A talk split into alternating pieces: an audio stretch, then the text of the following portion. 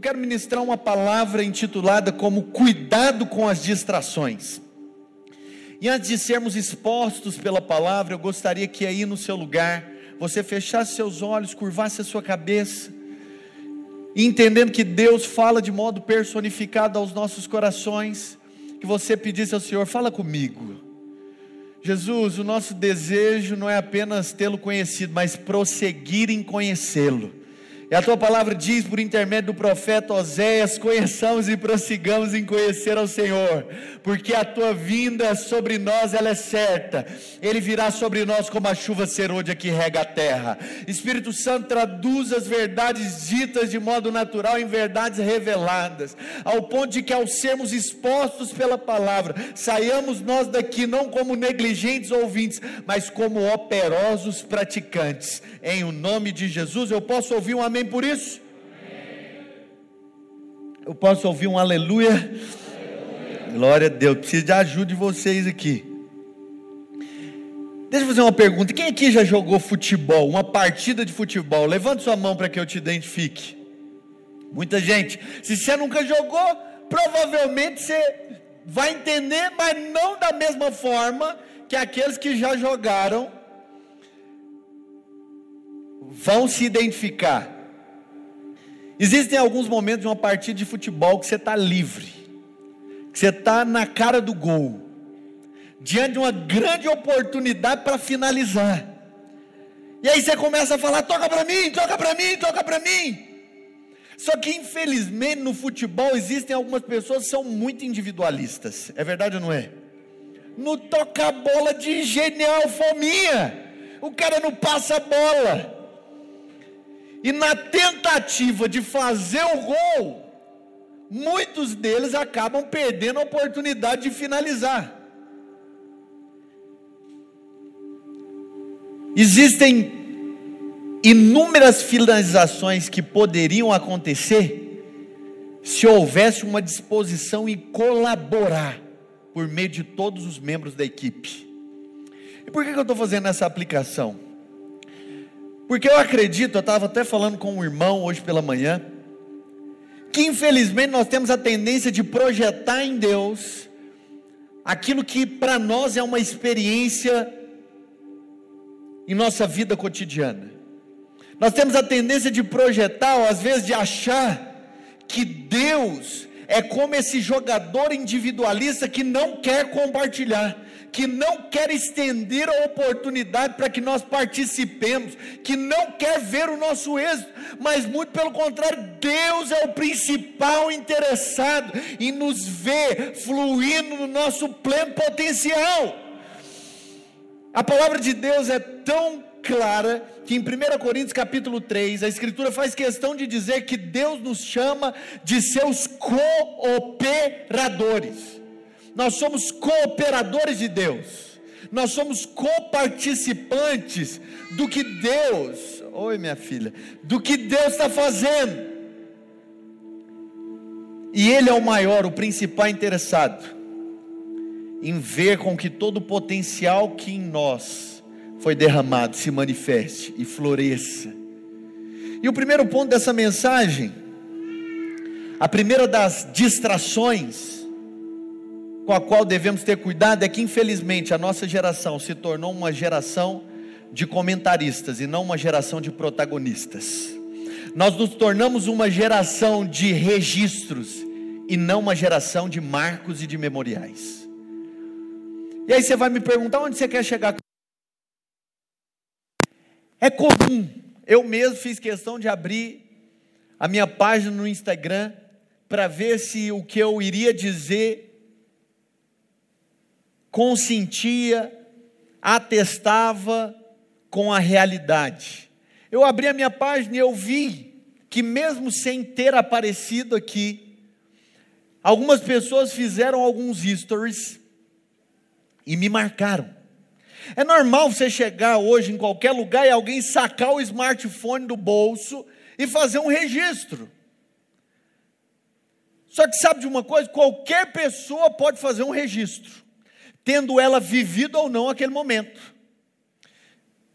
Caso você goste, concorde, você faz o seguinte: você clica no aviãozinho, faz um repost daquilo que você julgou legal. Você fala, é cool, tem a ver com o que eu acredito, eu vou repostar. Mas em alguns casos, você nem esteve lá. Às vezes você vê todos os seus amigos repostando uma série de coisas, você fala, pô, que coisa incrível. Todo mundo está repostando, deve ser algo de grande e extrema relevância. E às vezes você nem lê o texto, você nem vê o vídeo, só porque todo mundo está fazendo, você vai e faz também. Então eu prossigo dizendo: registro qualquer um pode fazer, mas as marcas, só quem experimentou é que pode demonstrá-las, é que pode apresentá-las. Sabe de uma coisa? Se hoje nós chegamos aqui, não é porque nós ficamos apresentando uma série de registros, ou de tecer alguns comentários do que Deus fez, é porque nós podemos dizer que nós carregamos em nós as marcas de Cristo. Eu posso dizer para você, eu caí de moto, acho que mais ou menos uns oito anos, oito anos não, uns doze anos atrás. E até hoje eu tenho uma marca dessa queda de moto que eu sofri. Eu posso te dizer, pô, cair de moto dói, porque eu já caí de moto.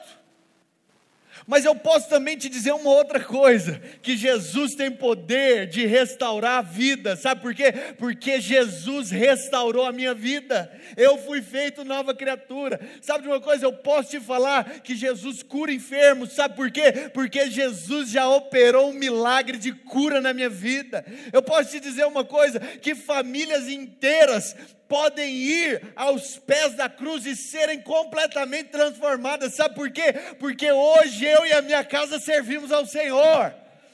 E inúmeras outras coisas podem ser testemunhadas, não porque eu quero apenas comentar, tendo em vista ser cool, legal, mas porque hoje o que eu sou é resultado daquilo que eu vivi em Deus. Deixa eu fazer uma colocação. Na verdade, eu quero fazer uma pergunta retórica antes de realizar essa colocação.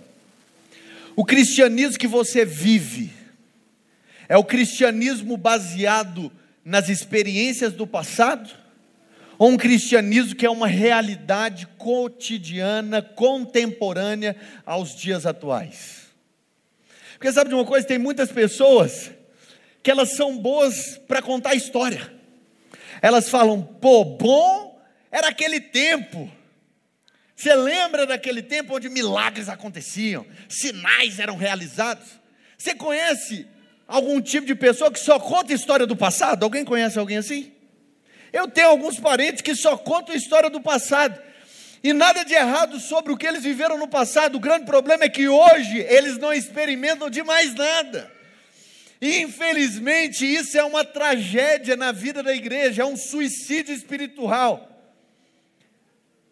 E aqui eu quero fazer a colocação que eu disse que iria fazer.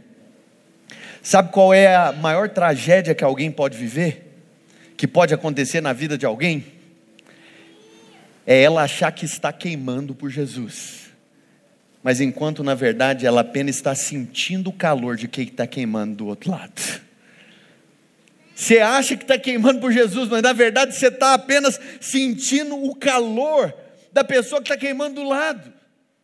E por que que eu fiz essa colocação? Eu não sei se você sabe, mas no último final de semana nós tivemos as eleições municipais, eleições para eleger, para colocar vereadores e prefeitos em todo o território nacional. E em Goiânia, 30% dos cidadãos goianienses não compareceram às urnas para votar. Mas sabe de uma coisa? Eu tenho quase certeza, plena certeza, que a maior parte dessas pessoas que não compareceram às urnas vão se julgar no direito de criticar, quer sejam maus, quer sejam bons, aqueles que foram colocados nessa posição.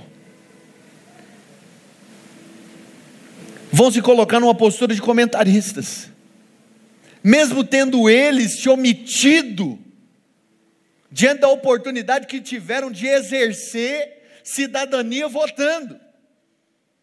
por que, que eu falo sobre isso? Porque a vontade de Deus não é que permaneçamos como comentaristas, mas que nos levantemos como protagonistas. Deus nos criou para viver uma vida extraordinária, mas existem certas coisas, se eu e você não nos levantarmos para atuarmos, ninguém fará no nosso lugar.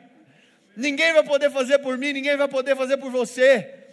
Eu oro para que nesses dias Deus levante uma geração como a geração de Paulo, que Deus nos faça, que Deus nos encontre como esse povo, que assim como foi dito pelo apóstolo Paulo, eu, na minha carne, carrego as marcas da vida de Deus, as marcas da operação da cruz de Cristo em mim. E deixemos de ser uma geração que apenas tece comentários acerca de experiências, de frissons, de momentos de euforia. Mas o segundo ponto da minha mensagem é o seguinte: não precisa fazer sentido para ninguém, se fizer sentido para quem te falou. Infelizmente, alguns vão dizer que não, mas muito da nossa vida é vivida em detrimento, tendo por base a expectativa da opinião alheia. Então eu faço algo para ser aceito. Esses dias eu vi alguém definindo a nossa geração da seguinte maneira: a gente compra o que não quer para agradar com quem a gente nem importa.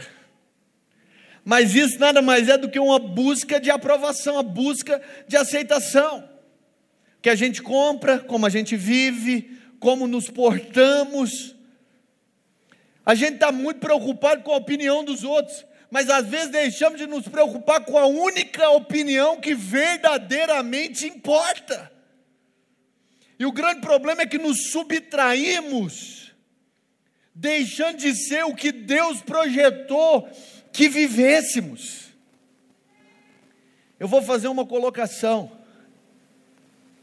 Eu acredito que o dia, antes disso, deixa eu pontuar algo.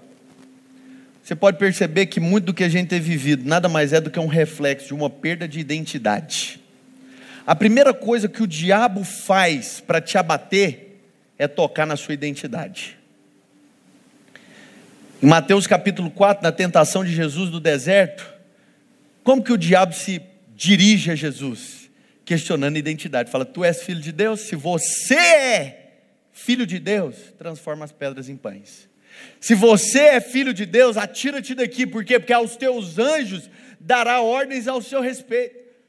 Hoje, infelizmente, nós vivemos dessa forma, de um lado para o outro, sendo movimentados por todo o vento de doutrina, pela astúcia dos homens que induzem ao erro, porque não entendemos quem nós somos em Deus.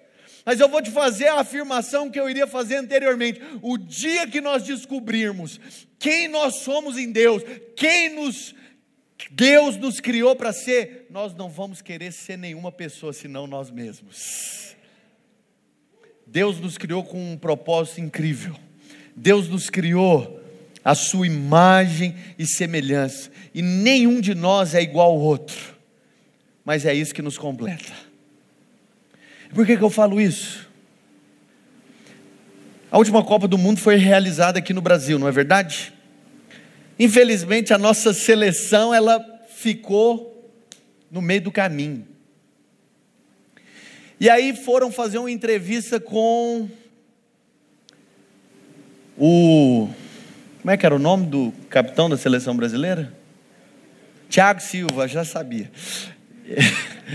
Tiago Silva. E aí, ao entrevistarem o Tiago Silva, eles viram que o Tiago Silva estava chorando e perguntaram: por que, que você está chorando? Por que choras? Ó, oh, Tiago Silva.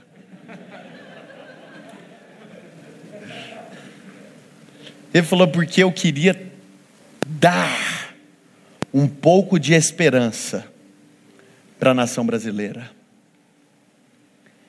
Mas sabe de uma coisa? A nossa esperança, ou a esperança do mundo, não virá por meio do futebol não virá por meio da bancada evangélica no Senado.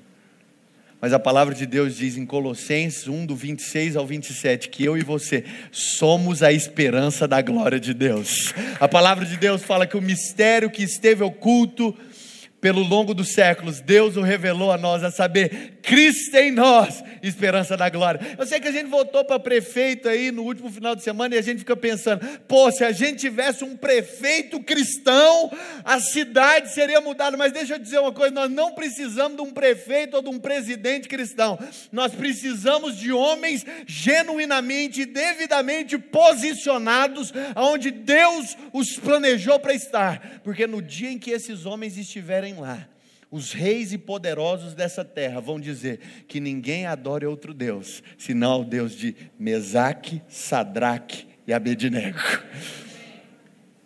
Mas se a gente ficar procurando viver a vida para agradar os outros, infelizmente nós vamos estar em muito lugar. Só não estaremos aonde Deus espera que nós estejamos.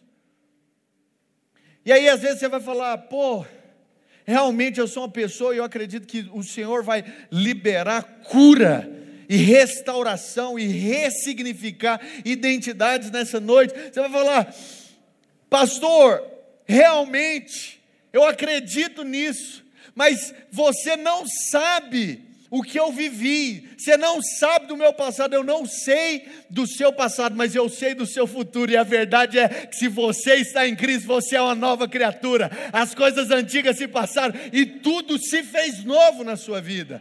Deixa eu te falar algo. Da mesma maneira que o diabo usa pessoas para ferir, Deus usa pessoas para curar. E eu acredito que das suas feridas vão sair poder para curar, vão sair poder para libertar, para restaurar vidas. Eu estava falando, eu e você, nós, os filhos de Deus, somos a esperança da glória de Deus. Eu sei que diante desse cenário de pandemia as pessoas estão desbaratadas, andando de um lado para o outro, sem saber o que vai dar da vida, sem saber qual é o curso que o mundo vai seguir. E diante desse momento eu me lembrei de uma frase de Billy Graham.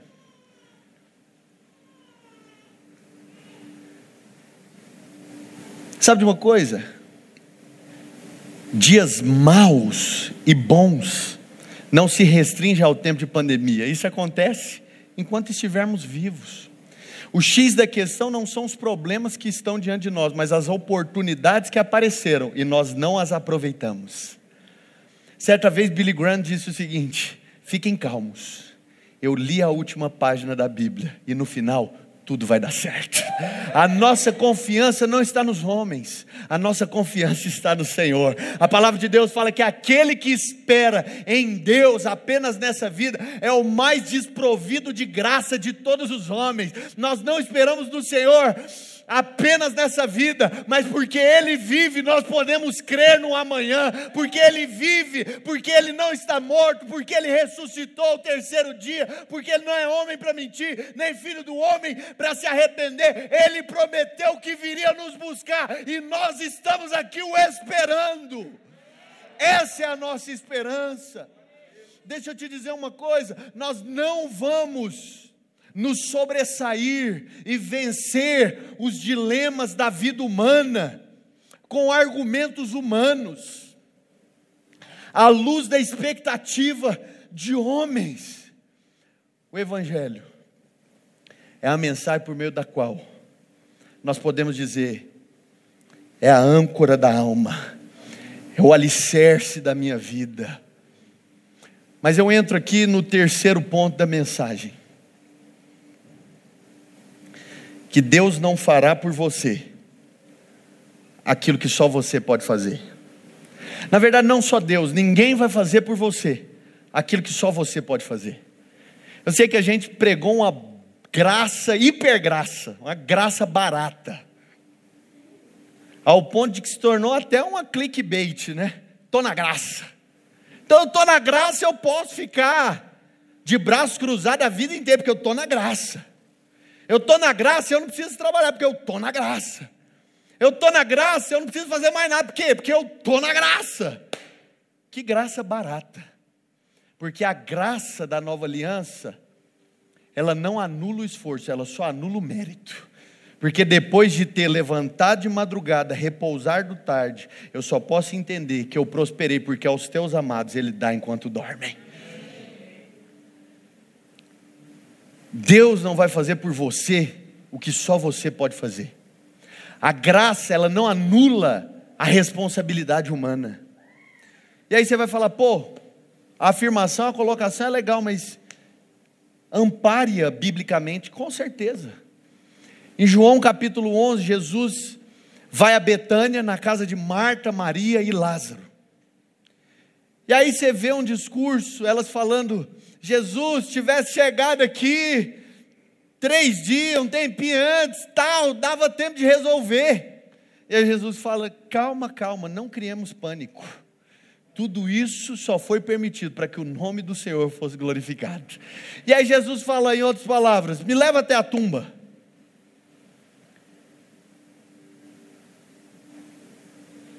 Qual que é o call to action que Jesus faz?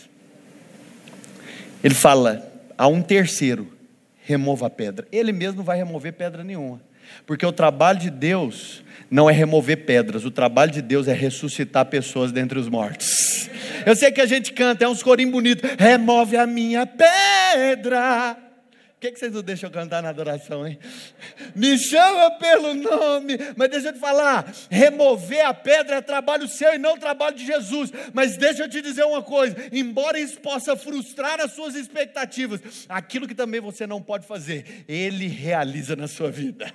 O poder, a capacidade para ressuscitar dentre os mortos, é Ele quem faz. O profeta Isaías fala: Senhor, concede-nos a paz, sabe por quê? Porque tua obra, tu fazes por nós. Mas uma outra coisa muito interessante é que a gente vê nos evangelhos algo que se assemelha. Mas em específico no evangelho de Marcos, onde Jesus é representado como servo sofredor, você vai perceber que no evangelho de Marcos é o evangelho onde Jesus realiza a maior parte dos milagres, onde a maior parte dos milagres é mencionado. E aí, a gente percebe que Jesus usa de uma abordagem para com as pessoas que eram necessitadas. O cara estava lá aleijado, o cara estava lá cego, o cara lá estava passando por uma série de problemas. E Jesus, que é Deus que se fez gente, chegava nesses indivíduos e perguntava: O que queres que eu te faça? Ele fala: nah, os judeus são cheios de senso de humor, né? Porque Jesus é Deus e Deus é onisciente. Como que o Deus que é onisciente está perguntando para mim o que, que eu quero que Ele me faça? Não faz sentido nenhum. Mas deixa eu te fazer uma outra colocação: Jesus também não tinha problema oftalmológico, ele não tinha problema de vistas. Mas deixa eu te dizer, ele não vai fazer por você o que você pode fazer. Deixa eu te fazer uma pergunta. Aonde estão os Bartimeus dessa geração que vão dizer: Jesus, filho de Davi, tem compaixão de mim, toca nos meus olhos, faz as escamas caírem, porque eu quero te ver, eu quero milagres, eu quero o extraordinário, eu quero uma vida abundante. Eu sei que às vezes a gente fala sobre prosperar, sobre desfrutar de milagres, mas deixa eu te fazer uma pergunta retórica: qual tem sido a sua atitude diante da expectativa no estilo de vida que você quer viver?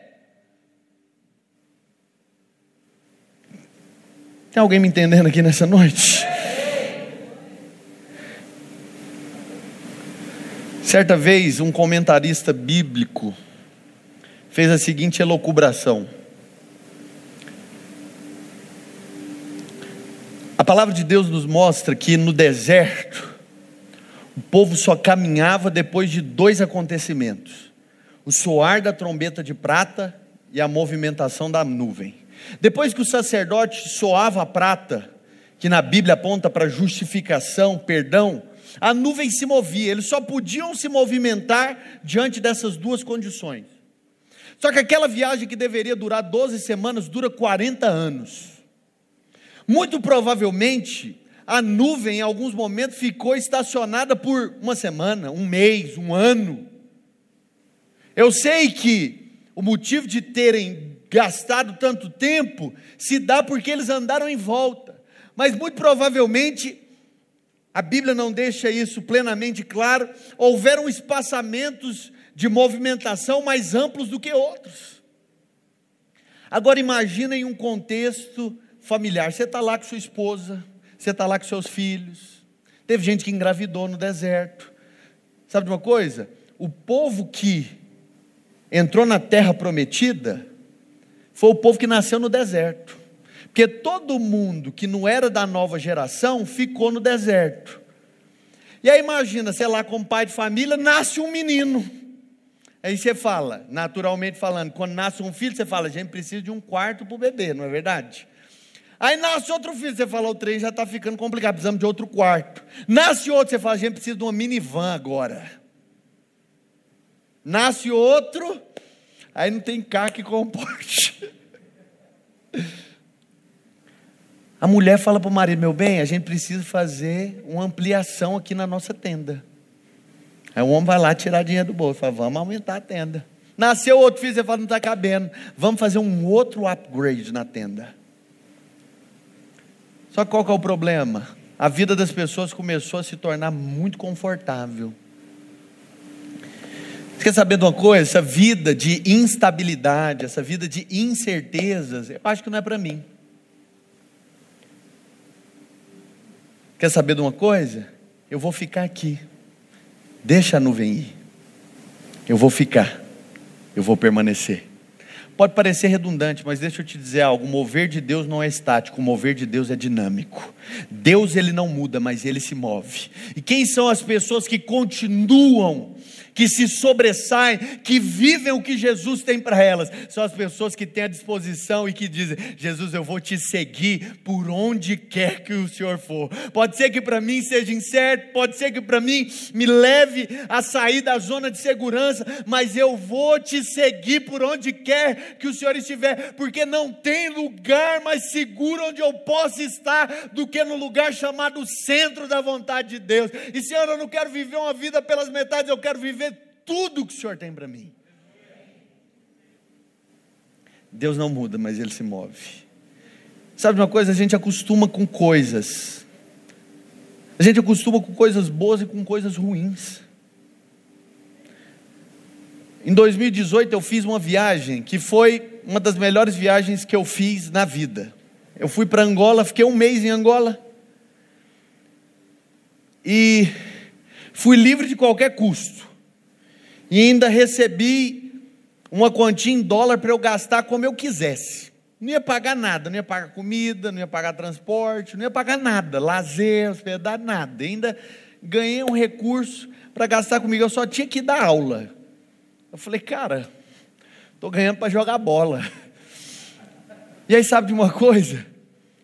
Dava a hora do almoço, o motorista ia me buscar para levar para comer. À noite, os irmãos falavam: Você não gostaria de participar conosco de uma noite de queijos e de vinhos? Eu falava: Não, minha religião não permite. Você gostaria de almoçar conosco em um restaurante com vista para o mar, comer lagoa? Não, não, não. Isso é... Eu gosto mesmo é de cachorro quente, miojo. Mas tiveram momentos também muito bons. Eu tive que, pela primeira vez, eu cozinhei na vida. Vocês acreditam nisso? Deus é bom. Não ficou lá essas coisas, não, mas se você quiser, eu faço um mexido para você depois. mas sabe de uma coisa? Depois que eu fiz essa viagem, eu falei, eu só quero viajar desse jeito. Eu só quero viajar desse jeito. Se o motorista não me buscar, eu não vou mais, não. Se eu não receber uma ajuda de custo em dólar, também não vou mais. Estou ficando exigente. A gente acostuma com coisa boa, é verdade ou não é? Depois que você tira férias num lugar bacana, você não quer ir para outro. Depois você compra um carro bom, você não quer ir para o outro. Não é que você está ficando metido. É porque, pô, coisa boa estraga a gente, mas tem coisa ruim que também nos estraga. a gente acostuma com doença, a gente acostuma com sofrimento, e aí você fala, ai, é de Deus, eu estou doente, porque Jesus está me ensinando, Jesus está te ensinando nada, rapaz. Deixa eu te falar uma coisa: naquela cruz, verdadeiramente, Ele já levou sobre si as nossas enfermidades e dores, e o castigo que nos traz a paz estava sobre Ele, e por Suas chagas nós não seremos, porque nós já fomos curados. Existem alguns momentos, eu não sei se você sabe, mas a palavra decisão significa cortar fora. Eu acredito que esse é um momento de decisão na nossa vida. Nós precisamos cortar fora tudo aquilo que não faz parte do pacote de Deus para nós. Nós precisamos cortar fora uma vida de passividade, uma vida de preguiça, uma vida de comodismo, uma vida escassa, limitada, de miséria. E isso é só você que pode fazer. Ele já prometeu, ele fala: entrega o teu caminho a mim, confia em mim. Sabe por quê? Porque o mais eu vou fazer. Conta-se uma história de um homem que ele era pescador. O cara estava lá pescando e tinha um outro homem observando o pescador. E aí o cara pescava media os peixes, todo peixe que era maior do que a régua, ele jogava de volta no rio. Aí ele prosseguiu o dia inteiro fazendo isso. E o observador ficou pensando: rapaz, será que tem alguma regra de controle, preservação ambiental, que limite o tamanho dos peixes? Falou: vou perguntar para esse cara, para esse pescador. Perguntou para ele, cara, por quê? Por que, que todo peixe que é maior do que a sua régua você joga no rio? E ele foi e falou: o negócio é o seguinte, é porque essa régua é do tamanho da frigideira que eu tenho lá em casa. E todo peixe que é maior do que ela, eu sei que não vai servir, por isso eu tenho que jogar fora. Infelizmente, esse é o estilo de vida e a mentalidade que algumas pessoas têm levado. Você fala, pô, quando a gente fala desse negócio que Deus tem obras maiores, tem um extraordinário, é bem legal, só que não é para mim. É a mesma coisa que você está fazendo como pescador, você está medindo peixe, só que Deus não quer que você jogue fora os peixes, Ele quer te dar uma frigideira nova. A palavra de Deus fala: olha, você fica falando, eu vou até onde eu consigo ver, mas a palavra de Deus fala: olha, aquilo que o olho não viu, aquilo que o ouvido não ouviu, aquilo que seu olho não conseguiu enxergar, aquilo que você ainda não conseguiu discernir, são os projetos que Deus tem para nós.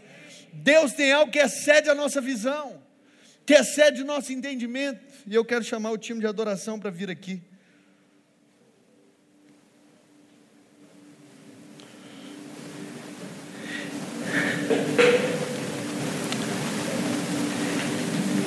Em 2018 aconteceu algo muito interessante comigo e a minha família. Eu morava no setor Buena, ali na T3, morava a uns 30 passos do meu local de trabalho. E aí, um dia, minha esposa sabe disso.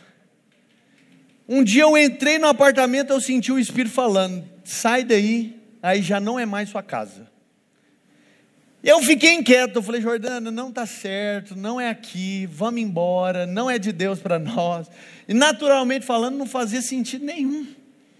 Pô, aqui é confortável, é um ambiente seguro, monitorado, vigiado, 24 horas, tem uma área de lazer para os nossos filhos. Está perto do local de trabalho, é, é confortável, mas eu senti o Espírito falando: vai embora, que aí não é mais sua casa. E aí a gente tinha uma casa alugada. E essa casa a gente comprou uns 20 anos atrás, né? Compramos essa casa uns 20 anos atrás e nunca tinha ido lá fazer uma reforma sequer. Então vocês já podem imaginar mais ou menos a situação em que a casa estava. E aí a Jordana falou: Mas a gente vai para onde? Eu falei: Vamos lá para aquela casa. Ela falou, como que é a casa? Eu pintei a casa, porque a vez que eu tinha entrado na casa, eu tinha o quê? Uns sete anos de idade. Eu falei, não, a casa tem uma cozinha imensa. Tem uma sala gigantesca. Criança enxerga tudo bem maior do que na verdade é. E aí a gente fez o seguinte, pediu para o inquilino ocupar. pode desocupar a casa que a gente vai entrar. Sem nem ter entrado lá nessa ocasião em que decidi mudar. Aí o inquilino saiu, a gente foi entrar na casa pela primeira vez. Quando a Jordana entrou na casa, ela ficou desesperada. Ela falou: Rodrigo, nós somos casados há seis anos. E eu vou te fazer uma afirmação: você nunca pisou na bola comigo, mas hoje eu vou te dizer: você compensou pelos seis anos de casamento. Eu falei, nós vamos morar aqui, é para cá que Deus está apontando. Você está doido, eu não vou morar nesse lugar não. Eu falei, vamos fazer o seguinte, chama a arquiteta. Chamamos a arquiteta. Ela falou, é, dura coisa me pediste. Aí a gente foi e pensou, falou, pô, minha esposa, ela é design de moda. Falou, ela tem uma, ela consegue ver tanta coisa que eu não vejo. Ela não conseguiu ver nada nesse caso. Chamei a arquiteto, não viu nada. Eu falei, e agora, quem poderá nos defender? Eu falei, vamos chamar a Ana Paula. Ana Paula daqui uns dias, Ana Paula faz de tudo, eu não sei se vocês conhecem a Ana Paula. Ana Paula daqui uns dias está montando uma montadora de carro, porque assim, ela faz mesa, faz banco, é designer gráfico, lidera adoração, é, faz de tudo essa menina, é um prodígio. Eu falei, vamos chamar a Ana Paula. A Ana Paula foi e falou: ah, gente, isso aqui tá fácil demais. Pegou um papel, fez um croqui na mão, assim. Eu falei, rapaz. A gente começou a cantar. Há uma luz no fim do túnel. Há um motivo de ser você. Eu falei, é isso. É aqui, tá vendo? Chamamos lá o mestre de obras que trabalha com a gente. Nós trabalhamos com construção civil. E aí ele Falou, Rodrigo, não, tá, ok, tranquilo. Você quer que eu te entregue isso aqui em quanto tempo? Em 30, 60 ou 90 dias. Eu fiz as contas, eu estou acostumado. A gente trabalha com construção. Eu falei, nós vamos gastar tanto. A Jordana vai querer gastar um pouco mais. Então eu falei, pô, a gente tem X. E já deixei assim, um terço a mais de reserva, porque eu sabia que ia extrapolar. Eu falei, me entregue em 30 dias. Ou seja, se é em 30 dias, a velocidade tem que ser maior, o ritmo é dinâmico. Quando deram 15 dias de obra, todo o dinheiro acabou. A gente gastou quase quatro vezes mais do que a gente planejou. E nesse ínterim, Falei, Deus, foi o Senhor que nos tirou de lá. Estava muito confortável. Mas eu não tenho dúvidas que foi o Senhor que nos mandou sair daquele lugar. Eu falei, qual que é a maneira que nós vamos resolver isso aqui? E eu senti o Espírito falando, só descansa. E eu ficava, descansa como, Deus? Está faltando dinheiro. Eu não quero ser o negligente construtor que parou o empreendimento no meio do caminho. Uma pessoa me liga fala, Jordana nem sabe disso. Qual que é o número de sua conta? Eu falei, tal. O cara deposita uma oferta de 8 mil reais. Eu falei, oh, meu Deus, é Deus. Só que 8 mil diante do três quartos que falta não é nada. Naquele meio tempo, Deus começou a mandar pessoas. As minhas agendas para pregar fora explodiram nós terminamos a casa fazendo tudo o que a gente planejou fazer. Não faltou nada. Eu olhei para a Jordana e falei: e agora? Quem que ficou na chapada aí? Eu falei: porque não tem nada a ver comigo. Não depende de quem quer nem de quem corre, mas do Senhor que está no céu. Eu me lembro que nós estávamos vivendo o melhor momento no ministério. O melhor momento. Há quem diga o contrário, mas verdade seja dita. Em três anos eu viajei 70 vezes, eu preguei nas principais conferências do Brasil. A gente, depois de ter orado por 18 meses, o Espírito falou: o tempo acabou, vocês podem ir embora. Eu lembro que eu saí de uma reunião, o Espírito falou para mim: olha, seu lugar não é mais aqui, pode ir embora, porque sou eu que estou te tirando daqui. Eu me lembro que eu chamei meu pai, chamei minha mãe, Não porque nós dependamos deles de forma alguma, mas por uma questão de respeito, de honra. E falamos: olha, vocês sabem que nós empreendemos a nossa vida nesse lugar, que nós demos tudo, nós ficamos 11 anos nesse lugar, mas o Espírito de Deus nos mandou sair. Eu me lembro quando nós fomos começar a primeira reunião, na verdade, antes de ter reunião, era só a gente e o Bruno Piretti, não tinha mais ninguém. A gente falou, vamos começar uma reunião. Começamos a reunir lá no Quintal Church, lá no quintal da minha sogra. Ele falou, vamos fazer uma reunião de célula. A gente esperava que umas 20 pessoas fossem. Apareceram 100 pessoas naquele lugar. O tempo foi se passando, as pessoas foram chegando, nós fomos para o Oitis, fomos expulsos do Oitis, por causa do barulho, a gente gosta de fazer barulho, né? Fomos para o carro, a pandemia chegou, mas sabe de uma coisa? O que Deus começou nunca parou, pelo contrário, o reino de Deus é uma força em movimento. O que nós podemos testemunhar é que a gente começa e não tem onde colocar mais gente, tudo, a verdade seja dita, Todo lugar para onde a gente vai não cabe, mas não tem nada a ver conosco. Eu acredito que tudo isso é resultado de se tomar uma decisão, tudo isso é resultado de crer nas promessas de Deus, de crer no propósito de Deus e de responder dizendo: sim, Senhor, eu quero viver os teus propósitos. Sim, Senhor, eu quero viver a tua vontade, porque a tua vontade ela é boa, ela é agradável e ela é perfeita para nós. Nessa noite eu quero te convidar a se colocar de pé.